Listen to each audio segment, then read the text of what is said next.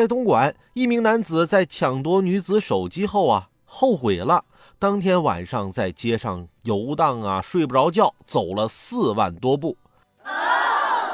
当失主打电话想出一千元钱赎回手机时，这男子啊立即答应，还表示啊我不要钱。他说想以此来减免罪行。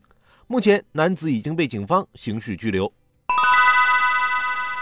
你说啊，一晚上你暴走了四万多步，其实啊都不如你立即就投案自首啊。我想了想，这四万多步啊都够我走一个礼拜了。既然你都有这样的决心，我相信啊，将来你一定可以走上正路。